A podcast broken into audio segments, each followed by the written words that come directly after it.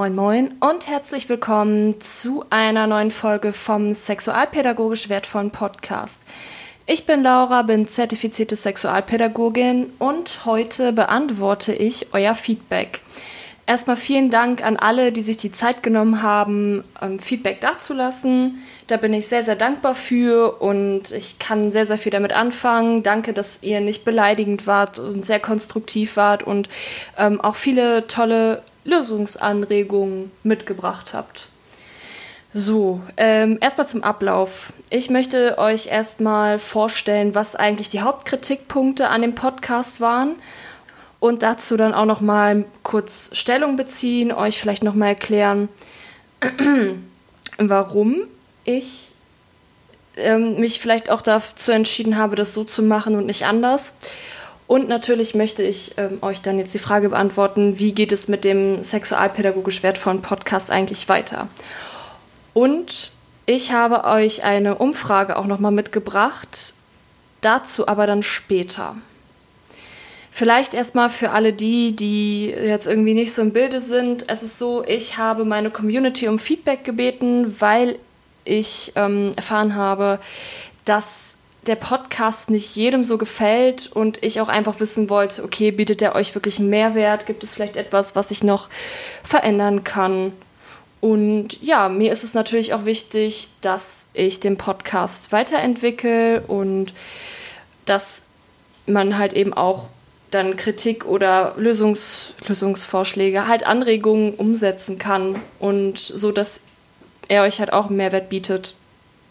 Ja. Also, ähm, Kritikpunkt Nummer eins war stellenweise das Intro. Es gefällt äh, nicht jedem, was ich auch verstehen kann, weil Podcast-Intros auch immer was sehr Individuelles sind, finde ich. Ich habe manchmal auch so Intros von Podcasts, wo ich halt auch eher so denke, okay, Augen zu und durch. Ich, ist gerade überhaupt nicht meins, aber egal, wir stehen das jetzt durch und ja, kriegen wir hin. So. Und ja, wie gesagt, äh, ist halt eben was super Individuelles, unterscheiden sich dann oft auch die Geister. Auch über was, über das Intro was drüber zu sagen wie Herzlich willkommen zu einer neuen Folge vom Sexualpädagogisch wertvollen Podcast. Finde ich persönlich auch eher unangenehm und das Intro, was ich jetzt habe, ist etwas, was am ehesten auch zu meiner Persönlichkeit passt und mit dem ich mich persönlich auch ganz wohl fühle. Und deshalb wird es auch erstmal so bleiben. Und wenn jemand Spaß daran hat, allerdings mir ein Intro zu basteln, kann er sie das gerne tun und mir zukommen lassen. Vielleicht gibt es ja irgendwas, wo ich sage, ey krass, ähm, nehme ich, finde ich irgendwie cool, dann macht das gerne. Lasst eurer Kreativität freien Lauf. Inhaltlich ist es so, da kam dann einmal, ich habe das jetzt mal in eins gebündelt, die Kritik, dass es zu viel Theorie ist und zu wenig Praxisbezug ist und dass es zu wenig Storytelling gibt, also zu wenig Geschichten vielleicht auch aus dem Alltag der Praxis und vielleicht auch aus meinem persönlichen Leben. Und viele haben auch den Wunsch geäußert, eine Beziehung zur oder zum Sprecher, zur Sprecherin aufzubauen was halt eben nicht passiert, wenn es halt eher nur Theorie ist, wenig Praxisbezug ist und wenig erzählt wird. Und ähm, außerdem wirkt es halt vorgelesen und zusammengeschnitten. Und ich muss sagen, mit der Kritik gehe ich auch voll konform, weil ich halt schon so ein kleiner Fachidiot bin. Und ich möchte euch aber auch noch mal ganz kurz erklären, warum ich mich bisher davon oder davor gesträubt habe, eigene Geschichten oder andere Geschichten von Personen zu erzählen aus meinem Alltag, aus meiner Praxis. Einerseits schrecken mich Geschichten von InfluencerInnen oder YouTuberInnen ziemlich ab, in denen zum Beispiel Adressen geleakt werden oder ja, ähnliches. Und da habe ich dann auch ein bisschen Angst oder Sorge oder gebe halt nicht so gerne dann persönliche Sachen preis. Der größte Punkt, der mich allerdings hemmt, ist der Schutz von Personen in meinem aktuellen persönlichen Umfeld oder aus meiner Vergangenheit, ne? sprich zum Beispiel Ex-FreundInnen. Ich bin nämlich in einem Dorf zur Schule gegangen und da kennt halt auch jeder jeden und da reicht es halt auch in vielen Fällen eben nicht, einfach nicht den Namen zu nennen, weil trotzdem Leute aus dem Umfeld der betreffenden Person auch über andere Attribute Schlüsse ziehen können. Ich nenne euch am besten mal ein Beispiel, weil das jetzt doch sehr komplex ist. Wenn ich jetzt zum Beispiel erzähle, als ich 16 war, ist mir das und das mit meinem damaligen Freund passiert, dann wissen mindestens Leute, mit denen wir in dem Alter zur Schule gegangen sind, wen ich meine und wirklich nur mindestens. Ich möchte da halt auch einfach die Person schützen, weil ich auch vielen Leuten auch schon sehr, sehr wehgetan habe in der Vergangenheit, wo ich auch sagen muss, da bin ich überhaupt nicht stolz drauf. Und da muss ich denen das auch nicht noch irgendwie antun, dass ohne deren Einverständnis eventuell sehr private Informationen preisgegeben werden. Und was ich halt auch weiß, ist, dass halt der Mann, mit dem ich jetzt zusammen bin, auch anonym bleiben möchte und das respektiere ich. Ich muss trotzdem sagen, ich verstehe den Punkt und ich sehe den auch, dass ihr vielleicht die ein oder andere Erfahrung oder Geschichte hören möchtet, weil ihr davon vielleicht auch profitieren könnt oder es vielleicht auch den, die ein oder andere beruhigt oder vielleicht auch so ein bisschen auf den Boden bringt, weil ich vielleicht auch früher so ein Dulli bin oder gewesen bin oder weil man dann doch das Gefühl hat, ey, ich bin gar nicht mal so ein Creep oder ich bin halt doch normal. Ich muss sagen, ich bin ein bisschen überrascht, dass ihr mehr über mich als Person erfahren wollt. Davon bin ich nämlich nicht ausgegangen, dass ihr an mir als Person interessiert sind, sondern dass ihr eher sagt, okay, da steht jetzt hier die Frage zum Thema Vorhautverengung. Ich will jetzt hier nicht wissen, was du letztes Wochenende gemacht hast. Ich will wissen, was, ähm, was jetzt hier mit der Vorhautverengung zum Beispiel ist. Und das kann ich halt auch irgendwo gut verstehen. Ich dachte, ihr wollt vielleicht schnellstmöglich, kurz und prägnant eure Antwort auf alle Fragen aber ich kann gerne mal auch ein paar Fun Facts über mich in die Folgen mit einfließen lassen, ist kein Problem. Und äh, wir können auch gerne eine QA-Folge machen. Ich habe dazu auch sogar schon, wenn ihr auf Instagram unterwegs seid, habe ich in meinem Story-Highlight eine Story. Ähm, das Story-Highlight nennt sich Fragen stellen und da gibt es auch einen Fragensticker, da könnt ihr mir persönliche Fragen stellen oder zu mir als Person oder als zu meiner Arbeit quasi. Ähm, ihr könnt natürlich auch mir auf telonym.me slash sexualpädagogisch unterstrich wertvoll schreiben. Das geht auch.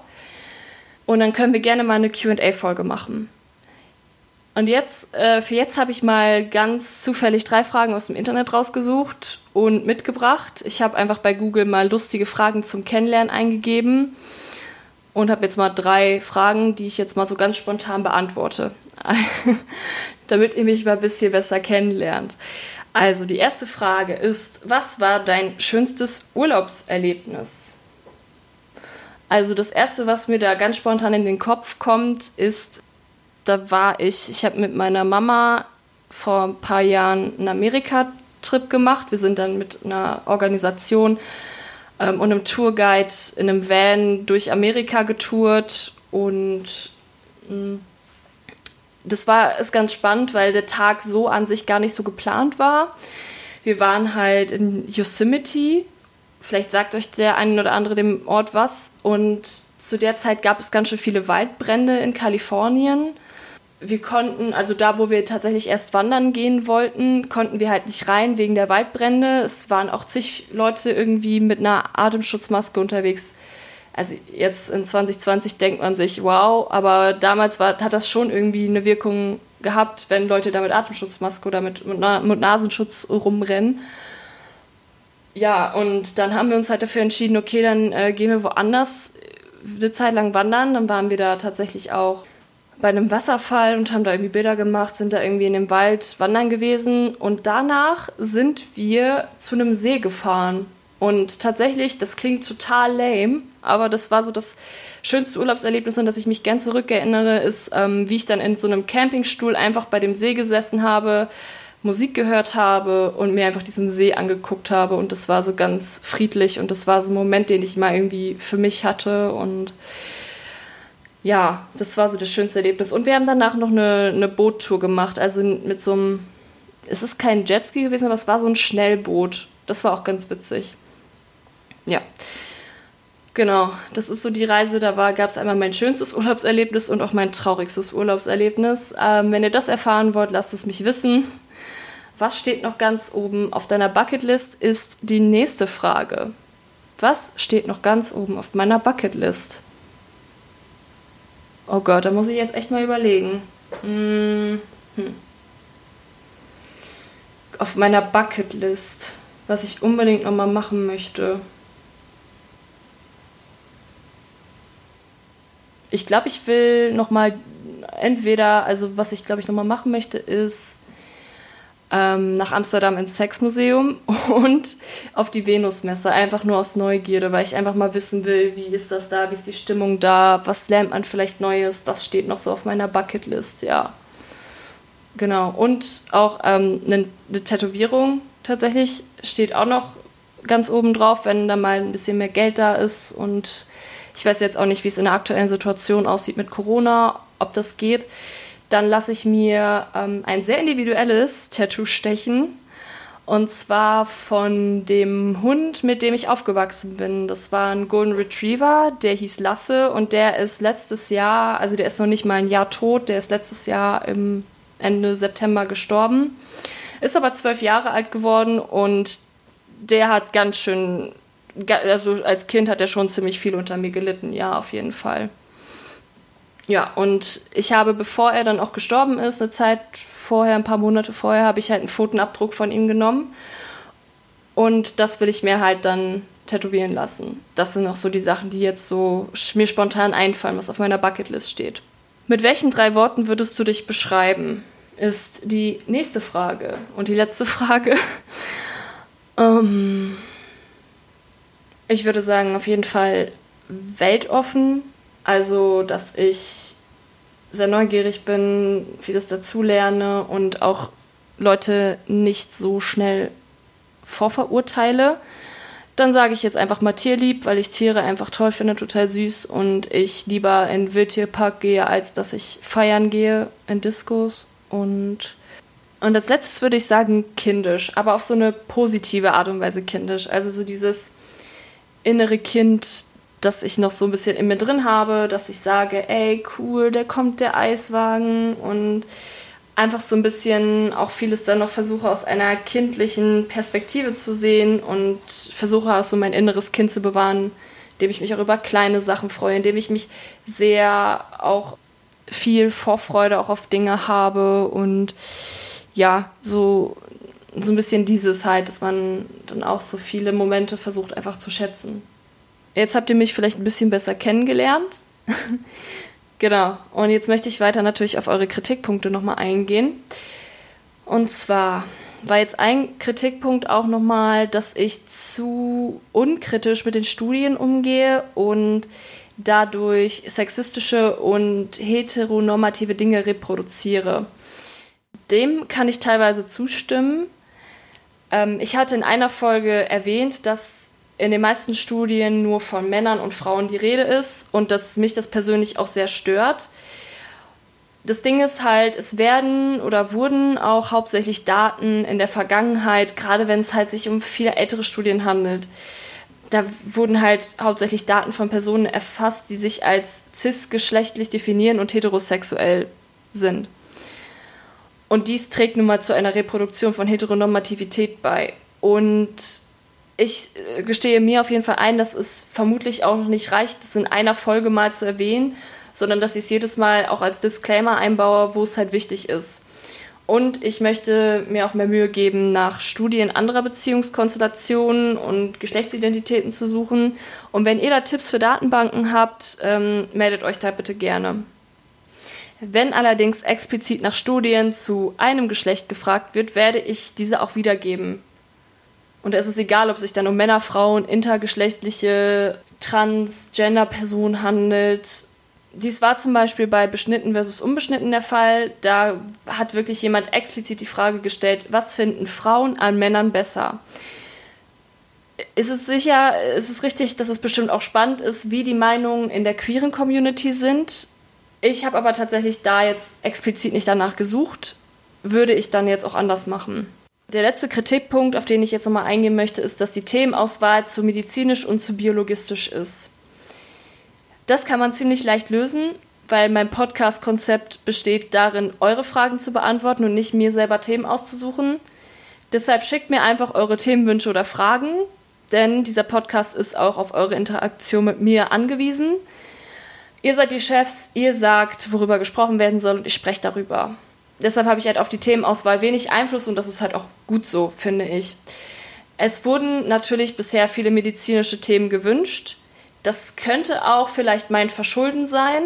Das, das sehe ich, das sehe ich, würde ich auch komplett so einsehen, weil ich halt eben mit Körperhygiene und Krankheiten angefangen habe und dadurch eventuell der Eindruck entstanden ist, dass lustvolle Themen hier keinen Platz haben, was halt nicht meine Absicht war, aber es kann gut sein, dass ich dadurch halt vielleicht den Eindruck vermittelt habe. Allerdings gibt es hier in diesem Podcast natürlich auch Themen wie Tipps zur Selbstbefriedigung. Das wurde sich ja zum Beispiel auch von euch gewünscht. Also ganz einfach, schickt mir eure Themenwünsche und ich mache das. Dann war noch eine Frage, die mir gestellt wurde. Ähm, hast du eine bestimmte Zielgruppe vor Augen?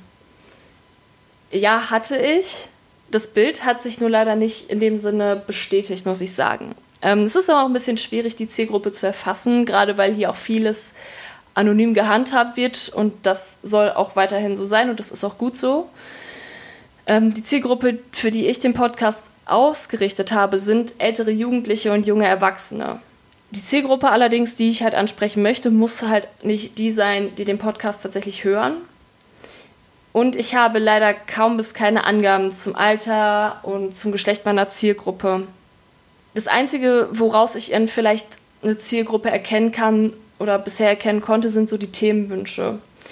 Und die kamen bis auf eine Ausnahme von männlichen Personen, hauptsächlich zwischen ca. 16 und 30 Jahren. Zur Zielgruppe möchte ich gleich nochmal mehr sagen. Jetzt geht es erstmal darum, wie es eigentlich mit dem Podcast weitergeht. Ich habe mir sehr, sehr viele Gedanken gemacht, wie es jetzt mit dem Podcast weitergehen soll. Ich verweise auch nochmal auf letzte Folge, da erläutere ich nochmal ein bisschen ausführlicher, was eigentlich der Anlass jetzt auch nochmal war. Erstmal, ich werde nicht mit dem Podcast aufhören, sondern ich möchte halt ein paar neue Dinge in diesem Podcast ausprobieren und auch versuchen, eure Kritikpunkte umzusetzen. Das Intro wird bleiben, habe ich ja schon gesagt. Was ich auf jeden Fall vorweg nochmal sagen muss, dass ich weiß, dass ich es nicht jedem oder jeder recht machen werden kann und sich der, die ein oder andere wahrscheinlich nicht mehr mit meinem Podcast anfreunden wird. Die wissenschaftlich fundierte Richtung werde ich auf jeden Fall weiter beibehalten, denn ich bin ein Freund der Sonne und möchte euch Wissen und Informationen liefern, die Hand und Fuß haben und nicht, ich, über, ich übertreibe jetzt mal mit der Formulierung und ja, dass ich euch nicht irgendwelche Informationen liefere, die ich mal in einer Telegram-Gruppe gelesen habe. Wer wirklich nur Geschichten über Sex und ähnlichem oder den Bereich Sexualität hören möchte, der ist hier leider nicht unbedingt richtig. Aber dem, der steht auf jeden Fall eine große Bandbreite an anderen Sex-Podcasts offen. Mein Way to Go wäre jetzt insgesamt fürs Grobe und Ganze eine gute Mischung zwischen Wissen äh, und Erzählungen aus Erfahrungen, Fällen und Geschichten aus der Praxis. Und ich möchte versuchen, mich kritischer mit Studien auseinanderzusetzen und mehr Erhebung von queeren Zielgruppen mit einfließen zu lassen. Und wie gesagt, äußert eure Themenwünsche gerne über Instagram, gerne über Twitter, andere Plattformen oder eben über telonym.me slash sexualpädagogisch unterstrich wertvoll. Da ist es sogar anonym möglich. Ganz zum Schluss dieser Folge habe ich noch eine Bitte an euch. Ich habe eine Umfrage erstellt, weil ich tatsächlich nochmal ermitteln möchte, wer ist eigentlich meine Zielgruppe? Und da würde ich euch bitten, diese Umfrage auszufüllen. Die befindet sich in der Beschreibung und in den Show Notes. Das sind zwei bis drei Minuten, die ist komplett anonym und freiwillig. Ihr könnt Fragen, die ihr nicht beantworten möchtet, überspringen. Und es geht einfach darum, dass ich wissen möchte, wer ist eigentlich meine Zielgruppe, wer hört eigentlich diesen Podcast. Und ich habe auch nochmal nachgefragt, welche Themen euch denn interessieren würden. Ja, das erstmal dazu. Jetzt seid ihr wahrscheinlich ein bisschen besser informiert und ich hoffe, dass ihr weiterhin am Start seid. Und morgen kommt direkt auch schon eine neue Folge zum Thema Sex und Blasenentzündung. Und gebt mir gerne nach ein paar weiteren Folgen ein Feedback. Wie habe ich eure Kritik umgesetzt? Ist es für euch jetzt angenehmer, den Podcast anzuhören? Hört ihr den jetzt vielleicht viel lieber, häufiger oder auch nicht? Lasst es mich wissen und bis dahin eine schöne Woche.